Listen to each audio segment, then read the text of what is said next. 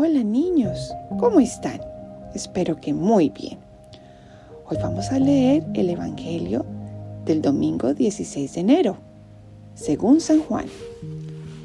En aquel tiempo había una boda en Caná de Galilea y la madre de Jesús estaba allí. Jesús y sus discípulos estaban también invitados a la boda. Faltó el vino y la madre de Jesús le dice, no tienen vino. Jesús le dice, Mujer, ¿qué tengo que ver yo contigo? Todavía no ha llegado mi hora.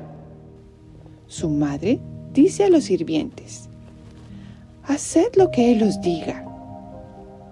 Había allí colocadas seis tinajas de piedra para las purificaciones de los judíos, de unos cien litros cada una. Jesús les dice, llenad las tinajas de agua. Y las llenaron hasta arriba. Entonces les dice, sacad ahora y llevadlo al mayordomo. Ellos se lo llevaron. El mayordomo probó el agua convertida en vino sin saber de dónde venía. Los sirvientes sí lo sabían, pues habían sacado el agua. Y entonces llama al esposo y le dice, todo el mundo pone primero el vino bueno y cuando ya están bebidos, el peor.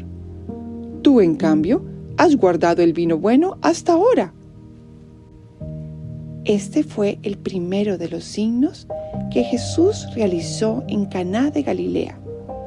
Así manifestó su gloria y sus discípulos creyeron en él. Palabra de Dios, te alabamos Señor. Niños, en este Evangelio podemos ver cómo a Jesús y a María les encantaba participar en los matrimonios.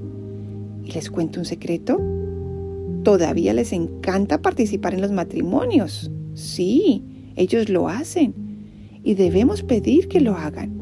Es por eso que es muy importante que ojalá todos los días, y especialmente en la misa, le pidamos a Jesús que ayude a papá y a mamá a tener un muy buen matrimonio, a reconciliarse y a perdonarse cuando estén peleados, a darse ánimos, a quererse mucho.